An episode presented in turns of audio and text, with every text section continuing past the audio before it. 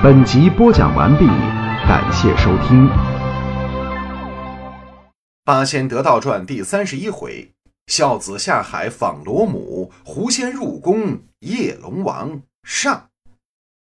却说仙次潜心修行，忽听有人在耳边轻声道：“你母亲有难，你报恩的时候到了。”这一惊非同小可呀，吓得仙次险些是走火入魔。睁眼一看，正是胡三姐。仙次忙询问原因：“我母亲怎么了？为什么会有大难？”三姐笑着说了：“如今你母亲……”已经被你那好弟弟推入淮水，你父亲也于去年因气恼令弟而死，你不想回去瞧瞧吗？仙子一听这话，顿时面色惨白，泪如雨下呀！弟子自受师戒，六根俱净，万尘不染。有时于寂静之中，偶一念及者，仍只是家中双心。但坚守三界之戒，并奉师尊教诲。除了专心一致练气静心，其他的一概不想，更不敢擅自离开修道之地，招致外来魔障。此中情形和弟子心意，师尊三姐明鉴。京城三姐指示，家中遭此惨变，父母均受横祸，弟子绝不为贪恋红尘，有什么丢不下家事的念头。只是父母受难，我恨不能插翅回去，这颗心。才放得下呀！三姐听罢，叹了口气道：“那蛟龙投生凡人，专为和你作对。自你走后，他又投入邪教，学了好多妖法，常能变化原身，兴妖作怪。你母亲不是一个毫无道行之人，但他只不过一句咒语，像从何处来，还归他处去。”你母亲顿时被打回原形，可怜呀！做了几十年凡人，到头来仍是一粒田螺，而且被那蛟龙妖术禁咒，出入不得自由。你虽学道多年，稍知道术，但要和那蛟龙抵抗，还是以卵击石，必败无疑。你就是要去，也得先有一个制胜蛟龙的办法才好。仙赐这时候。最关心的不是自己，而是父母如何被害，不由得追问三姐。三姐道：“天地之间，正邪二气各有相当声势，正有正派，邪有邪党。自常理论，邪不能胜正，但劫数到来，正人君子往往不能自全，邪气趁机入侵，也会压正。如今那蛟龙虽然行为不正。”但他入了邪魔外道，自有一批党羽，如猿驼、龟鳖之类，能够随时随地指点、照应于他，使他不昧本真，仍归妖道。而且他们志在练法，不知大道。练法容易，而修道难。道为本，而法为末。修道者即使不研习法术，但道成之时，法不学自通。但修道成就大，修持起来自然更难。习法者则不然，即使法术有成，但离道仍远。一遇有道之人，法不攻自破；但修道未成之时，与识法者相比，往往却受制于法，并非道不胜于法。因法可零星学习，而道需整个修炼。学道未成之时，就好比还未学道，未学之人岂能抵抗妖法呢？如今你我所学，乃是仙家真正的金丹大道，内中奥妙绝非那般轻狂小妖所能想象。不过在修道未成之时，却还不能不敬畏他几分妖法的厉害罢了。三姐的话，你的明白？就看仙子啊，双眼冒出很多圈圈，转了好一阵子，这才清醒过来。哦，弟弟子明白了。那蛟龙一定是得自他那群狐朋狗党的提携指点，也能使用妖法，所以家母不能治法，反被禁咒。至于父亲，更是毫无道行之人，更不是他对手了。三姐点点头，你父亲因那蛟龙精结交匪类，无恶不作，训诫了他几句，反被他推了一跤。年老之人经受不住，没几天呢就伤重死了。这是去年冬天的事儿。你父亲死后，那蛟龙精更加肆无忌惮、胡作妄为，居然把心思动到了你母亲身上。你母亲本是田螺化作人形，因系有树之体，驻颜不老，比年轻时更加风韵动人。那蛟龙精居然垂涎三尺。想强迫你母亲干那逆伦之事，结果你母亲誓死不从，还咬伤了他的手指。那蛟龙恼羞成怒，将你母亲的碗壳取了出来，放在中堂，口中念动咒语：“多多多，老娘田螺壳；进进进，老娘田螺精。老罗老罗，快现原形！再不现形，剑下归阴。”念完了这几句。你母亲顿时被打出原形，收入田螺壳中，仍做她的田螺去了。那狠心的恶蛟把田螺蓄在池内，照他本意，还想烹食这田螺。不料天道慈悲，下了一场大雨，将这田螺冲出水池，顺流进入淮河。这一来，把蛟龙吓了一跳，不敢再动烹食之念。但他却不甘心，用符咒将你母亲沉入淮河。让他千年之内没有出头之日。如今你母亲正在淮水中受苦呢。仙次听罢，已经哭的是死去活来。我父母有何罪孽，落得如此惨报？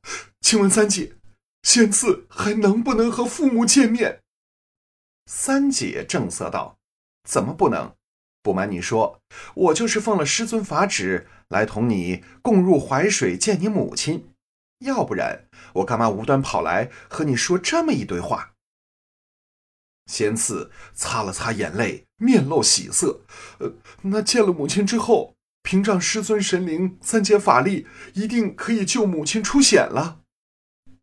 三姐却摇了摇头道：“也没这么容易。师尊曾说，你母亲从前作孽不小，今日该有此报。”不过，幸而有你这儿子替他帮忙不少。师尊让我传给你母亲一种修炼之法，需把他那顽体练得能大能小，大到将螺壳化为海中洞府，可容千人道场，和海中龙王为友，方算完成道行，脱离畜生道。这也是他因祸得福的好结果。但师尊说。他和田螺精毫无关系，所以如此援手，一切都是为你。你须于成道之后周游天下，立三千功行，待你母亲报答天恩。但此事啊，代价极大，你要因此晚千年才能飞升天界，而且要再入轮回为凡人磨练。不过你的根基越厚，成仙也越容易。你如果能答应。这样才能传给你母亲大法，要不然师尊也不会为这毫无缘分的妖精如此劳心。我话已至此，你的意思如何？说罢，三姐双目炯炯盯着仙次，仙次却毫不犹豫，只要能救出母亲，我孙仙次情愿永做救人度世的游仙。就算不飞升仙界，也毫无怨言。何况只要一千年呢？只是还有一说，我父亲现在阴曹地府，将来能否由三姐带我去见父亲一面？三姐点点头。你父亲存心仁厚，此事为人又没做什么恶事，这次不幸受气而亡，当是前生的冤孽。孽债已还，自然托生福地，再享后路。你倒不必再惦念他了。仙次道：“话虽如此，但是我总想再见一见亡父的面，让我能够安心些。”三姐沉吟片刻，嗯，这样吧，师尊现在只派我送你前去见你母亲，却没要我带你走阴间的路子。我呢？替你定下一个绝好的主意，因为我听师尊说过，令尊虽是好人，却无仙缘，应得十五世降生富贵善良之家。等你千年修行已满，我必替你去求师尊，让你仍然投生做他的儿子，使你们于千年后仍为父子，岂非千秋佳话？而且你也可以省却一桩心事。仙子闻言顿时大喜，连连拜谢三姐。师尊和三姐待仙子恩同再造，没齿难忘。对了，还有一事，那娇儿作恶多端，不知结果如何。师尊是否命三姐前去收了他？三姐听罢，摇了摇头。此人本是妖种，已入邪教，将来恶贯满盈，自会有人去收拾他，何用你我费心？仙赐道：“可像他这样杀兄害父、镇压生母，难道不算罪大恶极？这样的人还不加罪于他，留在世上再危害他人，岂非天道太宽吗？”三姐道：“这话说起来又是一片大道理，我可以大概跟你谈谈。我不是刚才说过，劫数锁定，不但人力难回，连天道也是无可奈何。好像天有四时，昼夜气候有寒暑风雨。照人的想法，最好天天有晴无雨，有温和无寒热，有长昼无永夜。然而生客来去都有定数。”就算是玉皇大帝、元始天尊、老君祖师和西方如来佛子，这四位乃是三界顶尖的大能了，却也不能丝毫勉强。何况你我，有什么能力可以混合阴阳呢？如今所说的劫数也是这么个道理。就好比尘世之中，治和乱乃是正反两面，世间不能长治而无乱，天道不能有正而无邪。现在你我所见的蛟精如此凶狠残忍，以为他必杀不可恕。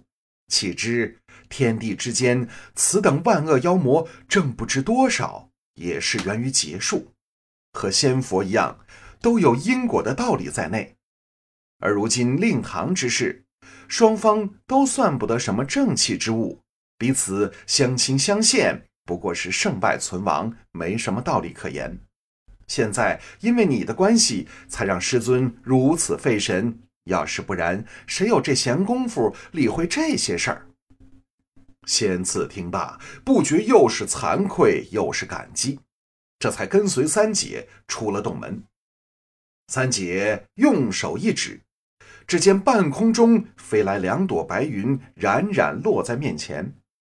三姐笑着用手一指：“上去吧。”他自己也上了一朵云头，回头再瞧，仙赐站在另一朵云上，脸色发白，双腿是微微发抖，显然非常害怕。三姐一瞧啊，扑哧乐了，成天指望升天，升天不腾云行吗？